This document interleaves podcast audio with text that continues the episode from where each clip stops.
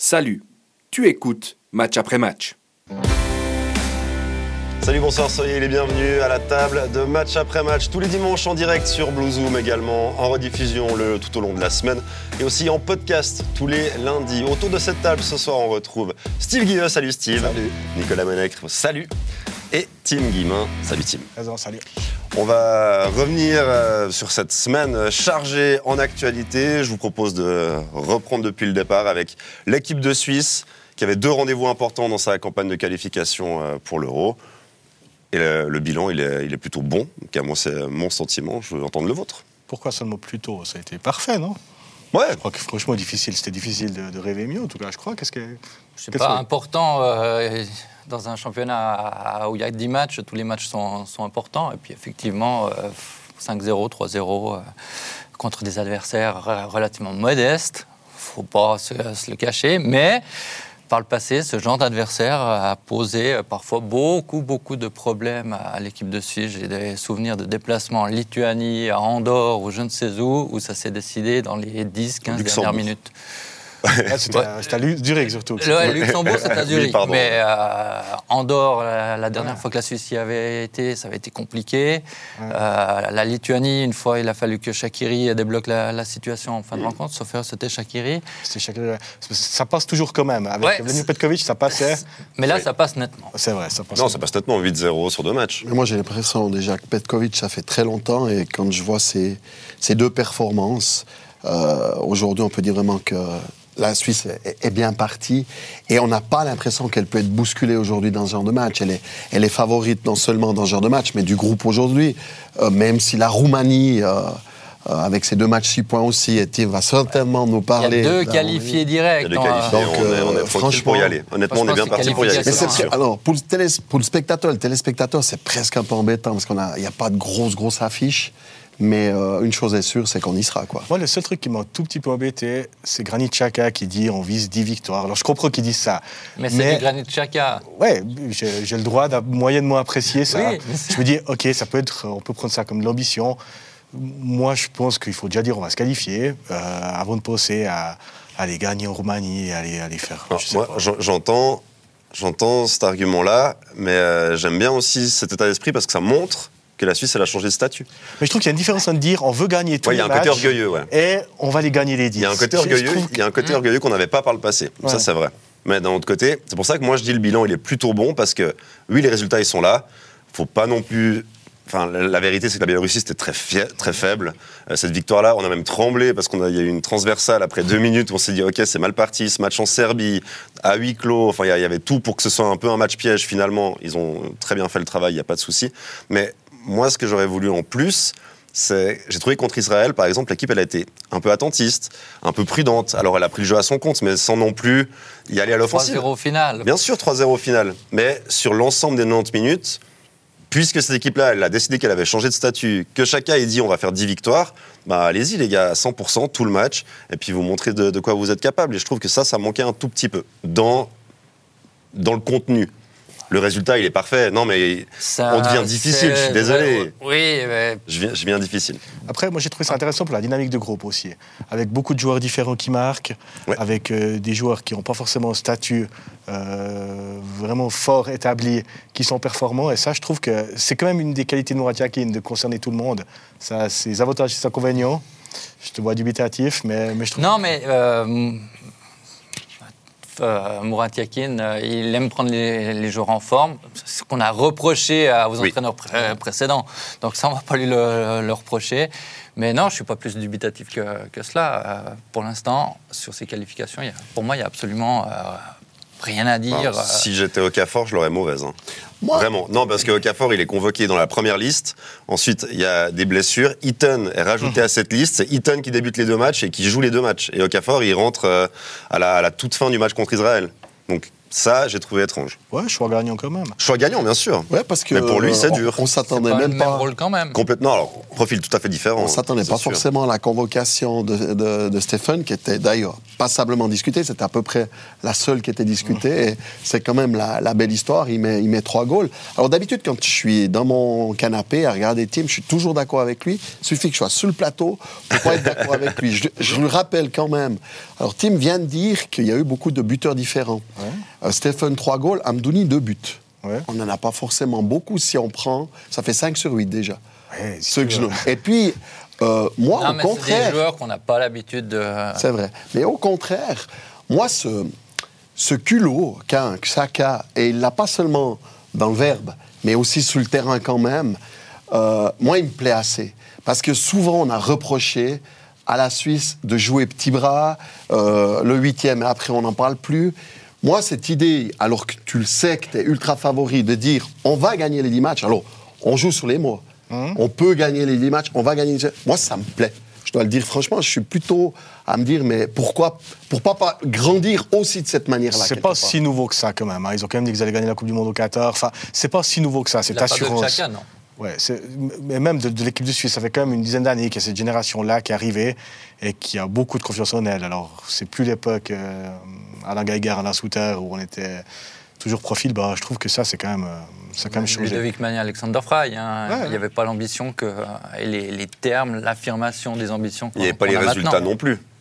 Mais Il y avait mon- Alors, je suis désolé, je trouve que les résultats de l'équipe de Suisse récents sont meilleurs que cette période-là, même s'ils n'étaient pas mauvais. Ah, Mais j'entends, euh, il y, a- il y des- il y a des grands matchs, il y a des grands résultats, il y a, euh, il y a tous ces. Alors, oui, on se prend les Oui, pieds il dans le tapis souvent. Oui, il y a ce cette il défaite contre le Portugal, finale, oui, euh, contre l'Espagne. Ouais, bah mais oui. pour le reste, huitième de finale en, en 2006, euh, c'est quand même un, Ouais, puis sur deux matchs qui qui étaient à notre portée, sur Non, des matchs qui étaient à notre il portée. y a quand même une continuité qu'il n'y avait pas. Et moi, je sors souvent de cette stat parce que je la trouve folle. C'est que sur les cinq derniers grands tournois Euro et Coupe du Monde, il n'y a que la France et la Suisse qui non seulement sont qualifiés, mais sont sortis des poules. Et ça, je trouve ça c'est fou Ça, c'est vrai. De, de- de constater ça. Et on a battu la France. Et on n'oubliera pas. Non, mais c'est vrai, c'est aussi cette génération-là qui a battu Je cette équipe sûr de du France-là. côté des Français dans la stade que la Suisse. non, ils l'ont pas. C'est sûr que non. Bon, rassemblement réussi. Euh, Mourad Yakin, bravo. Il y a un point Bon. qui, a- qui avait été relevé, c'était le fait que maintenant des joueurs de Super League puissent y aller. Mhm. Et, euh, et la preuve en est, ces joueurs-là, ils ont performé. Amdouni, Iten, euh, Stephen. C'est aussi une réussite, ça. Moi, je trouve que Murat Yakin joue plus gros que les joueurs cette campagne de qualif. Parce que finalement, on le sait, la Suisse va se qualifier. Je pense que c'est assez clair pour tout le monde. Je pense que Murat Yakin, il y a des choses à se faire pardonner. Euh, sur sa gestion, sur sa liste, euh, sur ce qu'il a fait à la Coupe du Monde. Parce que je pense quand même qu'il est en grande partie responsable de- bah, du, huitième de finale Oui. par, par sa composition de la liste. Et je pense que lui, il joue plus gros que, que l'équipe de Suisse globalement sur ses qualifs. C'est vrai. Mais moi, j'attends pas cette équipe de Suisse sur ses qualifications. Euh, j'attends phase finale parce que dans un groupe euh, comme celui de, de cette année, enfin de- bah oui, cette année, parce cette que ça va se jouer euh, uniquement en 2023, euh, Roumanie, Israël, euh, Andorre, Kosovo, Biélorussie, avec deux qualifiés par groupe, Impossible de pas y être. Non, c'est impossible de pas y être. Surtout avec ce départ-là. et même sans ce départ-là. Ouais, non, mais Et même sans ce départ-là. avec 6 points en deux matchs, et puis et puis, il n'y aura Mais- plus qu'un vrai adversaire. Alors, je, je vais en revenir chez Tim, ça va bien, on est en diagonale. Allons-y. Mais euh, pour moi, il y a surtout un match qu'il a manqué. On le dit peut-être pas assez parce qu'il y a eu beaucoup d'équipes qui ont été touchées un peu par des maladies. La Suisse, sur le match contre le Portugal, a été privée de certains joueurs qui étaient mal foutus, faut le dire. Euh, la liste, on, on peut surtout lui reprocher euh, euh, les latéraux. Bah, c'est quand même quelque chose. hein. Oui, ça mais, ça reste toujours un problème. Et Ça reste un problème aujourd'hui. ça reste encore un problème aujourd'hui. Et je me disais, je me disais, en voyant ces, ces matchs, il y a peut-être un joueur qui émerge euh, dans notre championnat suisse, qui joue à IB, qui pourrait devenir un- un- un- une fois un, latéral, même peut-être deux joueurs d'IB qui pourraient jouer, qui pourraient jouer euh, latéraux dans cette équipe suisse. La dernière fois que j'ai- j'avais annoncé à Mdouni sur cette émission match après match, il n'avait pas été encore euh, convoqué. On s'était un peu moqué de moi. euh, certains C'est qui ces deux. Qui s'était moqué Les- Les Blum Exact. Blum, Blum et Garcia? Garcia, elle a déjà été. Non, non, mais je parle de Bloom, moi. Je parle Tiens, de vous en- Bah, il, a, deux. il a une parle équipe de Ouais. il est suivi. Ouais. Voilà. Et, Ouais, non, mais- et je trouve qu'il a une progression. Il a- et s'il il a continue. été- il a été fantastique hier. malgré la défaite contre Servette, euh, il était un peu moins bon quand on l'a mis à gauche. Et le problème des latéraux en Suisse, pour moi, il est à gauche, parce que Sylvain Widmer, euh, il fait le taf quand même. Il n'est pas éternel non plus. Non. Ouais, c'est vrai. Non, mais Bloom a un potentiel et il est suivi. Ouais. Et c'est impressionnant comme il s'est imposé à IB. Il a fait le premier tour à Yverdon. Au début, il était un peu timide et tout. Après trois matchs, ça fait comme ça. Quand il est parti à IB, on s'est dit, bon, par un hiver à IB et tout, il s'est imposé tout de suite. Et c'est un garçon qui a d'énormes qualités. hein. Non, il est vraiment très très bon. Et, peur- et pas peur, vraiment. On sent sur le terrain, pas peur. Voilà. Oui, futur euh, latéral de l'équipe de Suisse, Steve. Mais au-delà de ça, euh, moi j'ai trouvé qu'on a un milieu de terrain temps, on annoncé FI. Zakaria. euh, euh, Il y en a eu des, Oui, des futurs potentiels, euh, potentiels. Et, euh, Kevin Rueg, Kevin Rueg. Kevin euh, ouais. qui est toujours là d'ailleurs. Ouais, hein. ouais. C'est-à-dire qu'il a- qu'il a, le potentiel pour être largement titulaire de les années à venir. Alors, plutôt que parler des manquements actuels, euh, moi j'ai envie de parler de la force de ce milieu de terrain. J'ai trouvé Zakaria incroyable. Il s'impose maintenant vraiment comme quelqu'un d'indispensable, avec une puissance athlétique, un jeu aérien, avec Freuler, avec. euh, avec euh, Freuler un peu moins bien, non? Petit- ouais, un petit peu moins bien, mais euh, ça reste. Ça reste quand même un milieu de terrain qui est à un niveau euh, européen et, et qui, quand tu, quand tu dois les jouer, ça doit pas être, euh, pour l'adversaire, ça doit pas être simple. Du coup, c'est quoi le meilleur poste de Chaka C'est en 6 C'est un peu comme Ah, c'est Arsenal plus haut, c'est plus haut Mec Arsenal. Enfin, en tout cas, pour moi, c'est sûr. Ouais. hein. Il, est, il est meilleur là. Moi, j'ai trouvé intéressant dans le premier match contre la Bélarussie, même si ça donne à discuter. hein. Euh, il a tellement cette, cette passe de qualité. euh, il est capable de casser une ligne, pas depuis la ligne arrière au milieu de terrain, mais depuis, depuis le milieu vers l'attaque. Et je le trouve aussi, euh, je le trouve aussi intéressant à ce poste. Ah, il s'est révélé avec Arsenal à à cette place-là, hein. franchement.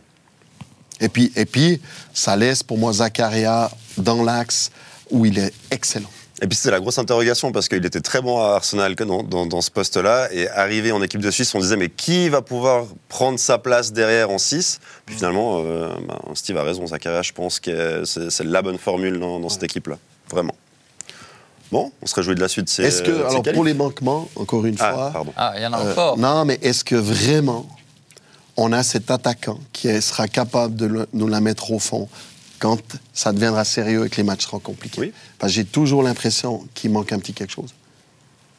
Ça, c'est l'éternelle question de la, de la formation en Suisse. Est-ce qu'on peut former les avos autres Quand même, par rapport au potentiel, au réservoir qu'a la Suisse, je trouve qu'on a des attaquants de qualité. Il ne faut pas oublier qu'on reste un petit pays de football, je suis désolé.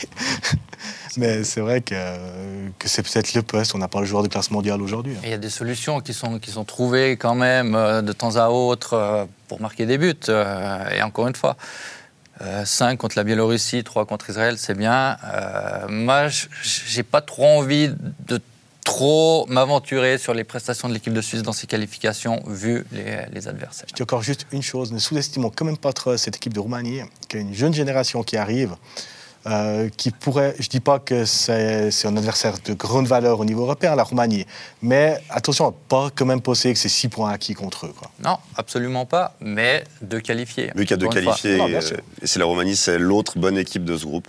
Et encore, euh, la Roumanie, je pense qu'en 1994, il y a- avant l'arrêt Bosman, il y avait plus de joueurs roumains qui évoluaient dans les cinq grands championnats euh, européens qu'aujourd'hui. Ah, Avec, euh, non, avec tout le respect qu'on doit aux, aux Roumains aujourd'hui, c'est plus euh, la génération qui a fait rêver ma génération, qui a découvert le football de haut niveau euh, durant ces, ces années 90. Et Hadji, Popescu, Petrescu. Ah ben, où il gagne la, la Coupe d'Europe des clubs champions, hein, Mhm.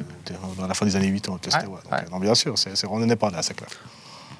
C'est bon pour euh, la Nati? Encore un truc Mais à Tim- rajouter est-ce que est pas Tim se rappelle quand même que la Suisse avait battu la Roumanie en 94, euh, me semble-t-il euh. 4 à 1 au Pontiac Silverdome de. Détroit. Mais vous savez, Je pense s'en souvient. Non, mais je, Je pense qu'il suspecte s'en que Tim soit adversaire de la Roumanie contre la Suisse pour contredire un peu Chaka. Ouais, bah, dès si- si, euh, s'il y a 9 victoires et un nul, on lui rappellera. On lui rappellera ça. Bon, on avance dans la semaine. Euh, on a aussi appris pendant cette semaine la nomination de René Weiler à la place d'Alain Geiger pour la saison prochaine euh, sur le banc de Servette. Et qu'est-ce qu'on fait de cette, euh, de cette annonce, de cette décision? Est-ce que, est que ça vous a surpris? Est-ce que vous êtes satisfait? Est-ce que vous êtes inquiet? Bon, Il y a d'autres options. On va le laisser arriver travailler. Ouais. Après, on jugera sur, sur pièce, mais euh, pas surpris qu'Alain Geiger ne soit pas prolongé. Et Les, Ça, non. les- les tendances étaient, étaient assez claires. Euh, René Weiler, oui, pourquoi pas. Euh, c'est pas un entra- Alors, c'est plus facile de, de prédire qu'un entraîneur va échouer et qu'il va réussir. Non, mais, vrai, euh, on peut pas dire- on peut pas dire il va faire le titre l'année prochaine. ça- Non, absolument pas. Mais s'il arrive déjà dans la- à réaliser des résultats dans la continuité de ce qui est réalisé cette saison, parce que Servette est demi-finaliste de, de la Coupe, et a une belle occasion d'atteindre la finale et euh, est deuxième aujourd'hui avec 4 points d'avance sur, sur le troisième, euh, la marge pour faire mieux, elle est mince. hein. Ouais, de cette saison et depuis, euh, depuis quelques années. depuis parce quelques que, années, Parce ouais. que euh, Servette, le Servette d'Alain Gaguerre est européen. Alors pas longtemps, mais il est européen. C'est quand, même, euh, c'est quand même magnifique. Moi, la première chose que ça m'inspire, Vincent, c'est de rendre hommage à Alain Gaguerre. J'espère que ce sera le cas et je ne doute pas que Servette va l'honorer comme il faut dans les deux prochains mois, qu'il ait une sortie en beauté qui, qui mérite. Qui mérite complètement. Oui, et clairement. Vraiment. Après, moi, René Weiler, je suis très, très enthousiaste, vraiment. Alors, euh, rien que son pédigré, où il a travaillé, Anderlecht, à l'Allier, enfin, moi je, moi, je me réjouis de le voir à l'œuvre. Alors, il a, à part Haro, il n'a pas eu trop de succès en Suisse. Euh, Voilà, Lucerne, c'était pas, c'était six pas ouais. voilà. Euh, et je me réjouis que- qu'il en ait eu du succès en Suisse. hein. C'est un choix intéressant. Ouais. C'est un choix C'est un choix surprenant en tout cas. Parce que. Enfin, moi, je le trouve surprenant. Parce qu'on avait évoqué, il y avait eu des pistes qui avaient été évoquées, soit à l'interne avec un Massimo Lombardo, il y avait Seoane que, que les supporters voulaient. Enfin, il y, avait d'autres que les options. vœux des supporters et la réalité Mais à- des de, la même, de la même manière que quand Alain Gaguerre est venu, les gens étaient dubitatifs. Et c'est tout à fait possible que pour René Weiler, ce soit la même chose euh, concernant son travail et ce qu'il va apporter à Servette. Mais ce que dit Nicolas. Anderlecht, faut pas. Pour Non, moi, non, mais je suis d'accord, complètement. c'est- un CV. C'est très fort, bien sûr. Pour un club suisse. Et à Lali, alors on connaît peut-être Malissier, je ne veux pas euh, dire que je connais bien Lali, mais, mais c'est un immense club à quand même, Lali. ouais, C'est un club de niveau. Enfin, c'est le meilleur club africain, euh, sans doute. C'est un club euh, vraiment immense, avec une pression qui n'est pas la même que, que les clubs Bon, il a eu la même euh, au Japon avec Kashima, qui est aussi le tout grand club de, de J-League, et ça s'est aussi mal passé. Donc c'est difficile de faire le- la balance entre, entre ce qu'il est capable de faire ou pas. Ce que j'ai remarqué, parce que c'est que des stats, hein, mais c'est qu'au moins il avait, il n'a pas un système figé.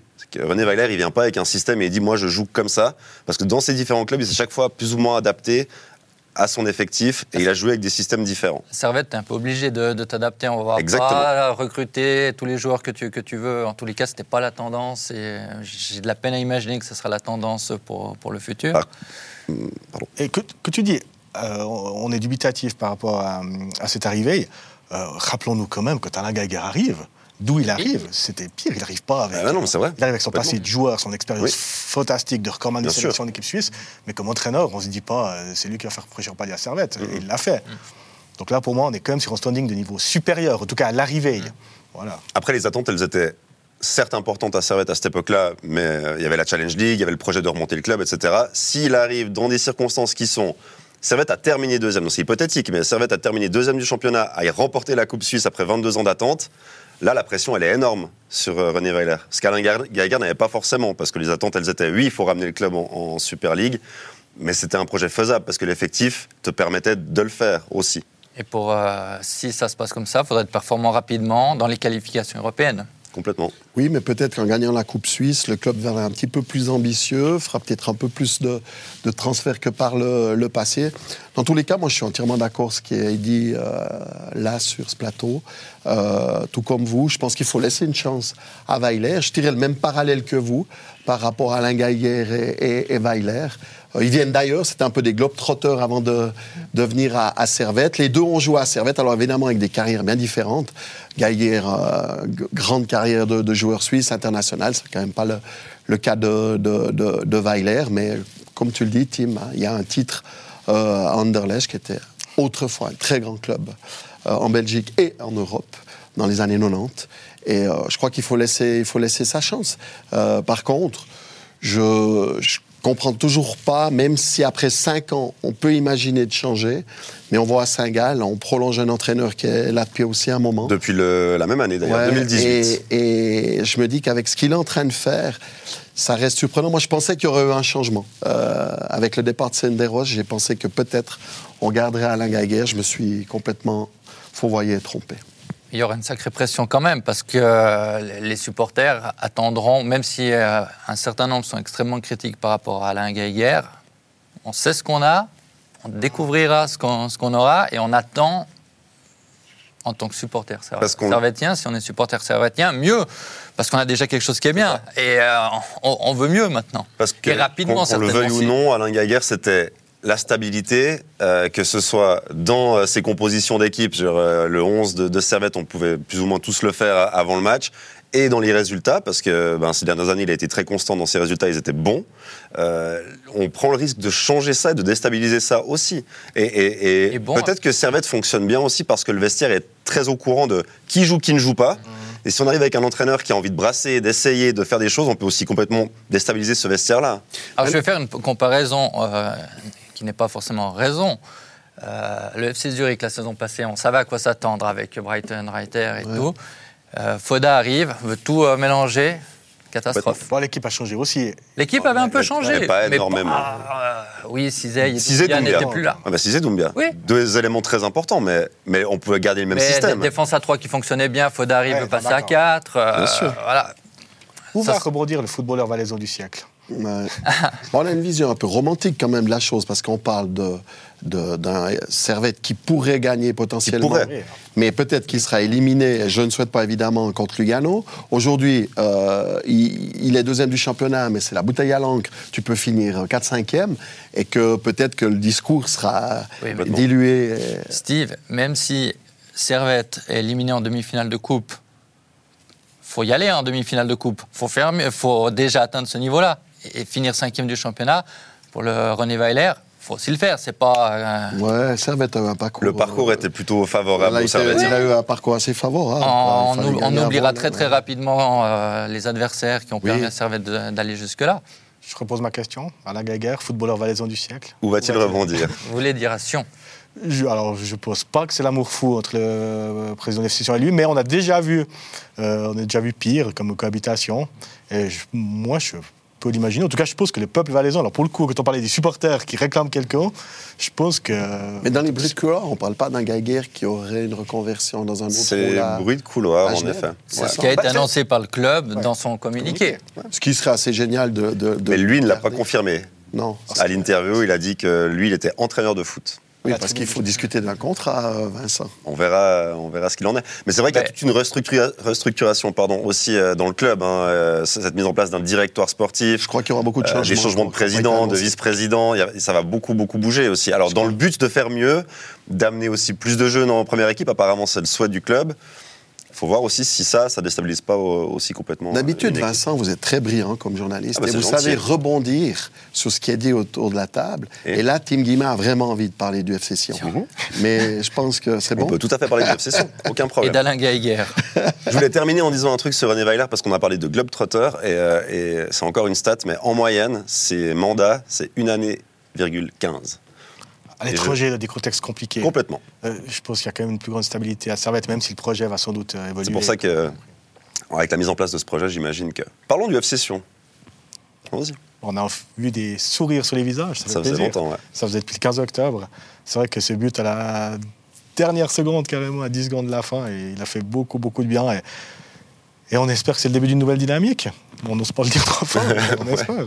On a Ah, presque sorti le gâteau Il faut anniversaire. toujours qu'il y ait l'eau jusque-là pour que euh, le session euh, ressorte un peu la tête de l'eau. Ouais, moi, pour terminer la transition, euh, ce week-end, on a deux équipes romandes qui ont gagné. Euh, Servette, et, c'est pas une petite chose, a battu euh, le futur champion euh, IB. Et puis, euh, un FC Sion qui a été, euh, en tout cas, moins qu'on puisse dire, vaillant. Euh, alors, c'était assez étonnant de voir ce bus, euh, double, double bus parqué dans les- devant les 16 mètres, qui a mis beaucoup en difficulté À 11 contre 10. à euh, Lucerne qui n'avait pas cette profondeur hein, dans, dans- dans le dos et puis euh, et puis Sio qui est pour moi quand même euh, qui est quand même un peu le sauveur de ce, de ce- Ah oui, de ce oui. FC Sion faut faut l'avouer hein, euh, Il y avait eu Carlon par le passé, c'est peut-être Ouais. l'année de Sio. C'est le meilleur attaquant du session. C'est pas le plus cher, mais c'est le meilleur. Oh, clairement. Et moi, ce que j'ai aimé, il y a une image, alors c'est facile, c'est cliché, mais Joel Schmidt qui célèbre en sauvetage comme Ouais, au but, c'est beau. Et ça, c'est quelque part, c'est c'est ça qu'on a envie de voir. Mais c'est toujours la même question. Pourquoi faut-il attendre la 26e journée, que Sion soit dernier, avec trois points de retard sur l'avant-dernier, pour avoir ce genre d'attitude Surtout qu'on arrive après, à la fin de chaque saison en se disant Ah, c'est vraiment la saison des regrets pour Sion qui avait euh, la possibilité de, et ils sont encore une fois juste sauvés. Je trouve que cette saison, c'est encore pire. C'est vraiment, pour moi, le début de saison était, était bon, alors on l'a dit mille fois sur, euh, sur les différents plateaux, mais le début de saison du FC Sion était excellent, vraiment. Et, euh, et je sais plus lequel de vous trois euh, me l'a dit. il- on parlait encore de Champions League à, à la pause hivernale, donc, euh, donc Ça, c'est Tim Guim. c'est Tim Kim. Oui, non, mais d'accord, mais c'est Barthélemy Crostota Oui, qui l'a dit en interview. ouais. Il y a eu euh, Sion à la pause hivernale. Alors, c'est pas tout à fait la moitié du championnat, mais à la pause hivernale, Sion était à 5 points de Servette, qui est, qui est le deuxième. Donc, il y avait une ambition légitime. Puis évidemment, on se dit, ah là, Cyprien, Balotelli, c'était il n'y a pas si longtemps quand même que ça combinait bien Ça à va Nice. fonctionner une fois. Et force est de constater Ouais, que alors, j'irai pas comme bétonnier à dire que Sio et puis Balotelli sont les meilleurs attaquants de notre Super League. Parce qu'aujourd'hui, une fois de plus, pour moi, euh, Balotelli est une grosse déception euh, en termes de production. Euh, mais par contre, c'est vrai que, que, que Sio, il rentre à Servette, il, il marque. Aujourd'hui, c'est c'est lui qui, qui, qui met un super goal, en parenthèse. Et il était meilleur comme joker. Ouais. Et là, il a des bons d'entrée. Il marque d'entrée décisif. Ouais. Donc, c'est vraiment Ouais. un bon joueur. Mais bon, on a, Suite on a au prochain épisode contre, avec il y le a des, choix, des choix assez incroyables qui sont faits. Hein. Gurgit sur le banc, Arras sur le banc, on met Diouf euh, euh, comme, comme, comme latéral parce qu'il avait été bon contre Lausanne en match amical. Et euh, on se posait beaucoup de questions. Départ du match. Alors on en a toujours autant à, à la fin du match, mais au moins il y a, il y a il y a ces trois trois points, points. Et euh, euh, on a un magnifique derby qui nous attend euh, dans une semaine. Complètement.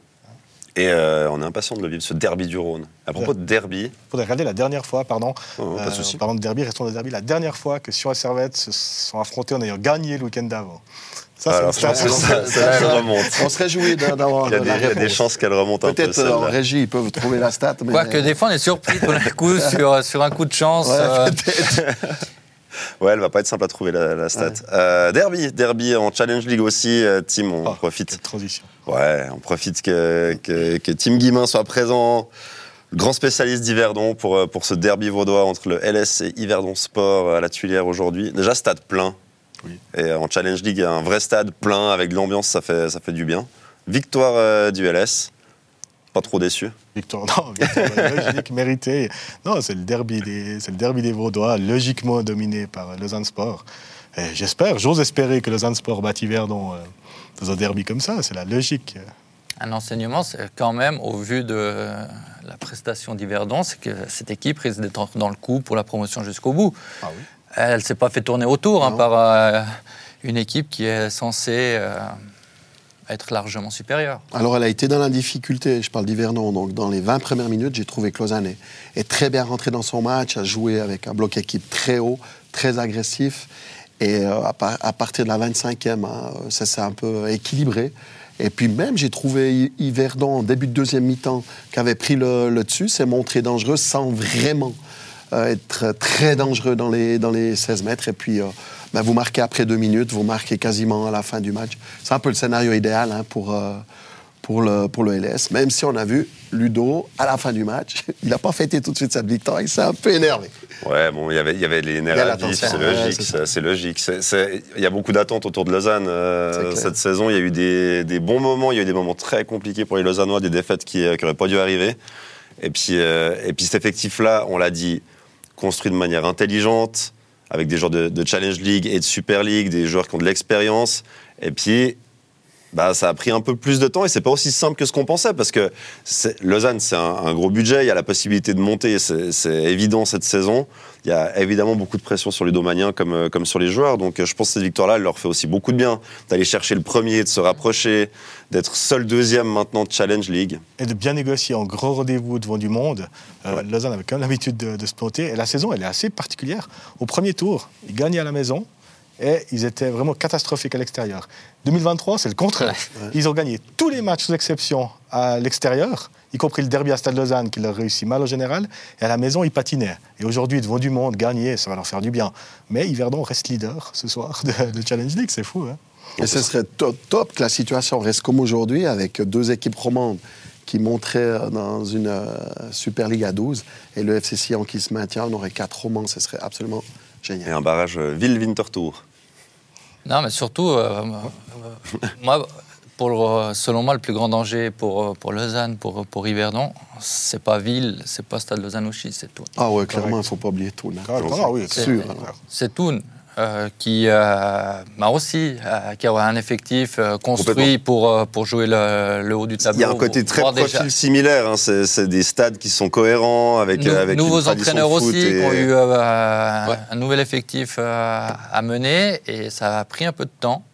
Euh, et- mais là, Toon, actuellement, on a l'impression que l'Austrinelli, il a, il a trouvé la formule Oh, gagnante. Le problème, il risque pas d'être d'être sportif à Toul. Je crois qu'il y a quand même de nouveau des soucis financiers, apparemment. Bon, en Challenge League, ils sont nombreux les clubs avec Ouais, des, des ouais, soucis ouais, financiers, malheureusement. Mais ah, mais c'est une ligue difficile, hein, parce qu'elle elle demande beaucoup d'investissement et puis elle rapporte pas énormément. C'est la vérité. Elle est- les droits télé ils sont euh, minimes. Euh, les, rentrées, les entrées dans les stades, c'est famélique pour certains clubs. c'est compliqué, quoi. D'amener des moyens, des subventions, c'est quasiment que du sponsoring. Enfin, faut me Ah, dire si je me trompe. Non, mais- mais vous- on parlait d'Yverdon, on- abordons ce cas. Yverdon euh, ne survit à ce niveau que parce qu'il y a un investisseur qui s'appelle Mario Di Pietro Antonio, qui met les millions depuis des années, 5 millions de budget l'année passée, 4 millions 5 cette année. La grande partie, c'est lui. On- au le dernier match au sommet à Yverdon, Yverdon-Ville, c'était le deuxième qui recevait le premier en vendredi soir. Il faisait pas trop moche, un peu froid, mais il y avait 800 personnes. Donc Et, forcément, que et Mar- par comparaison, j'aime bien que tu la donnes, Tim, cette comparaison. À Bulle, Première Ligue Promotion, il y avait quand même... Non, mais c'est vrai, Promotion avez League. de non, Bulle, c'est- vrai que le lendemain, je vais voir. Euh, Promotion League, Bulle Bulle Bava. Bava, 500 548 spectateurs entre le 12e et le 13e de Promotion League. Bien sûr, Bulle, il y a une, y a une vraie faveur populaire. Parenthèse refermée. Mais non, non, euh, on peut garder. Alors, on peut fermer la parenthèse bulloise, même si Steve est là.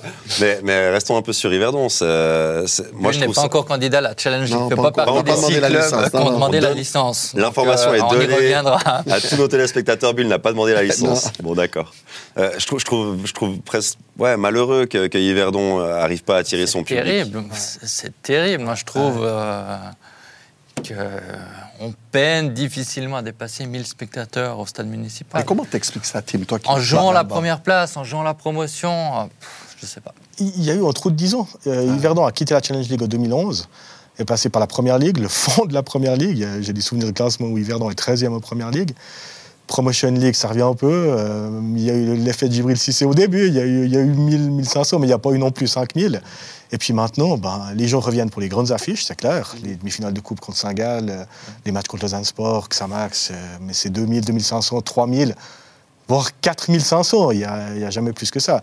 C'est vrai que dans les années euh, 90-2000, ben, il y avait pour des matchs comme ça, euh, même pour des matchs normaux, j'ai envie de dire contre Kriens, euh, Chafouz, il y avait quand même 1500-2000.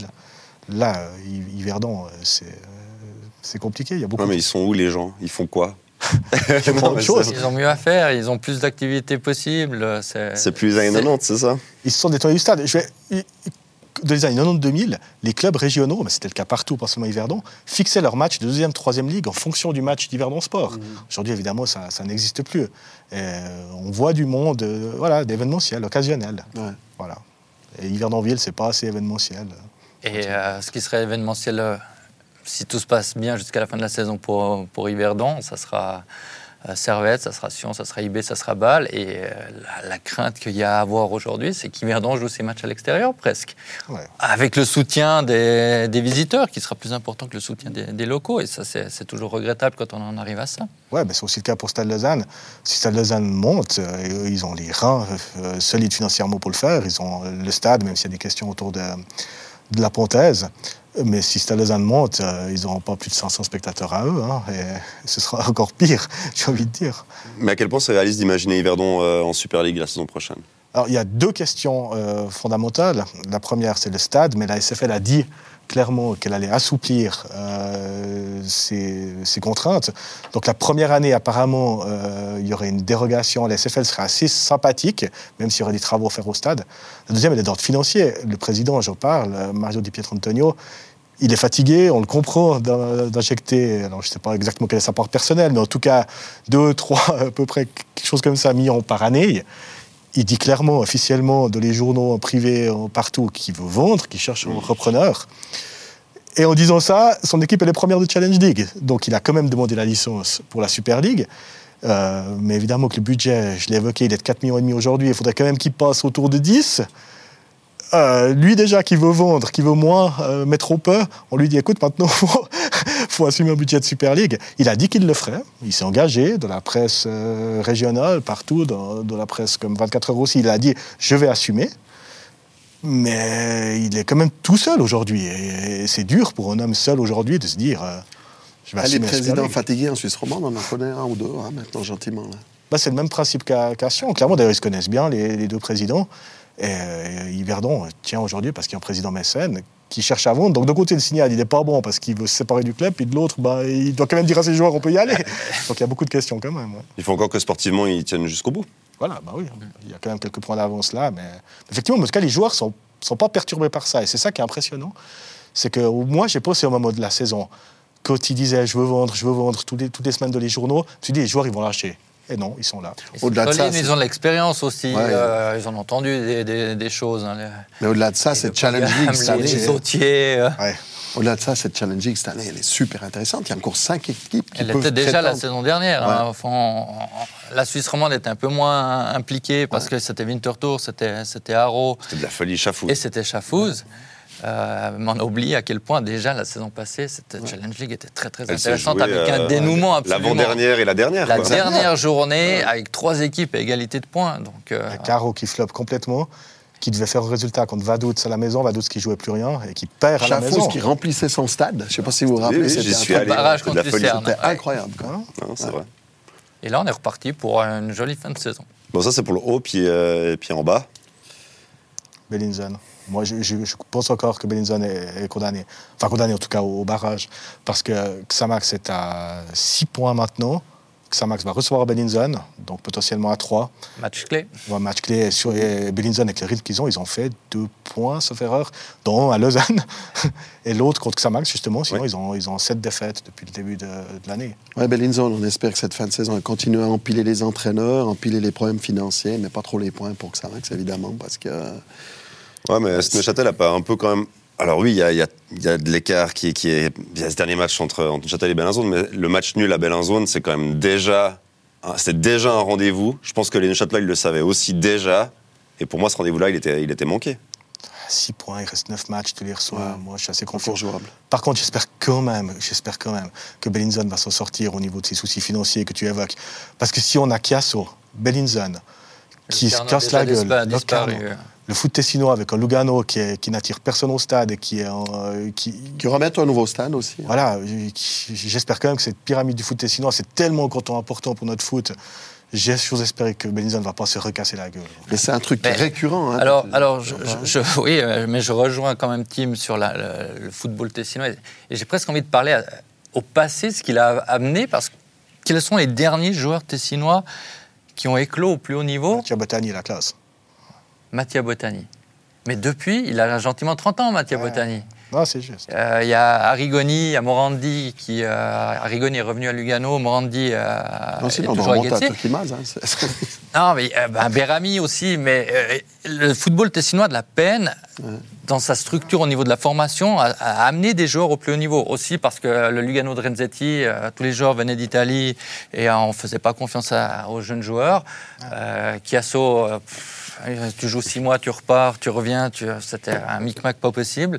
Et voilà, il manque cette stabilité, cette euh, vision à long terme dans le football tessinois, euh, sans oublier de parler des conflits entre le nord du Tessin, le sud du Tessin, le, le sud entre Lugano et Chiasso aussi. C'est très très compliqué. Mais euh, et pour revenir à Rigoni et Morandi, ils ont dû partir. Ils ont été formés à Getse en grande partie. Et ce qui est fou, c'est que maintenant, par contre, au grand plus bas, en première ligue, il y a l'FC Paradiso, qui est toutes les anciennes gloires du foot tessinois, et Lugano au moins de 21, Ouais. avec Gernt, avec Makopi, euh, quel est le troisième, j'ai oublié, euh, qui, qui sont en train de se battre pour, euh, pour monter au Promotion League et rejoindre le FC Bull. C'est assez. euh, non, mais c'est assez. Paradiso c'est assez avait fait les finales l'année dernière. Ouais, hein, donc, Oui. euh, mais voilà, Paradiso, c'est aussi. Ça dépend de, de pas, beaucoup de monde. Ouais, si euh, une personne part, euh, ça se casse aussi la figure. Euh, C'est pas Paradiso qui va former les talents tessinois de demain, je te rejoins. non, bah, pour, pour ça, ça, ça devrait être euh, Lugano. Mais il y a, il y a un regroupement dans tout le canton pour rassembler les meilleurs joueurs, mais il n'y en a pas qui arrivent au, au plus haut niveau. Bon, dernier mot Challenge League, je fais un dernier tour de table, quelque chose à rajouter?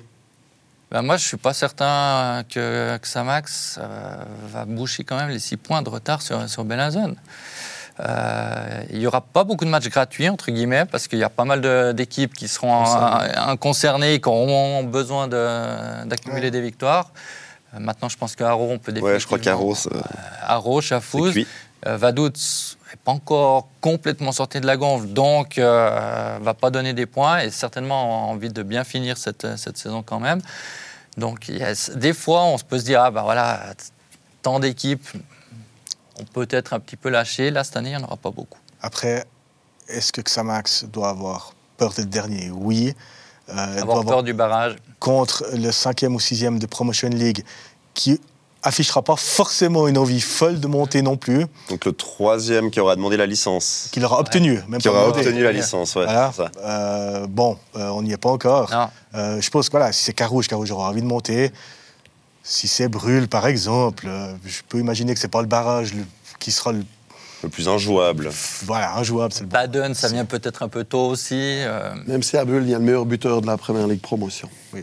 Ils ont été champions suisses en 1915. Exactement. ça, ça, faut oser la sortir. Il y a- a la vérité Ça, la. Ça, c'est réglé, quoi. Euh, Si on peut faire euh, honneur euh, non seulement à Servette qui a battu le leader, mais à une autre seconde équipe, le Bayern Munich, qui a battu Dortmund. Euh, oui, on peut.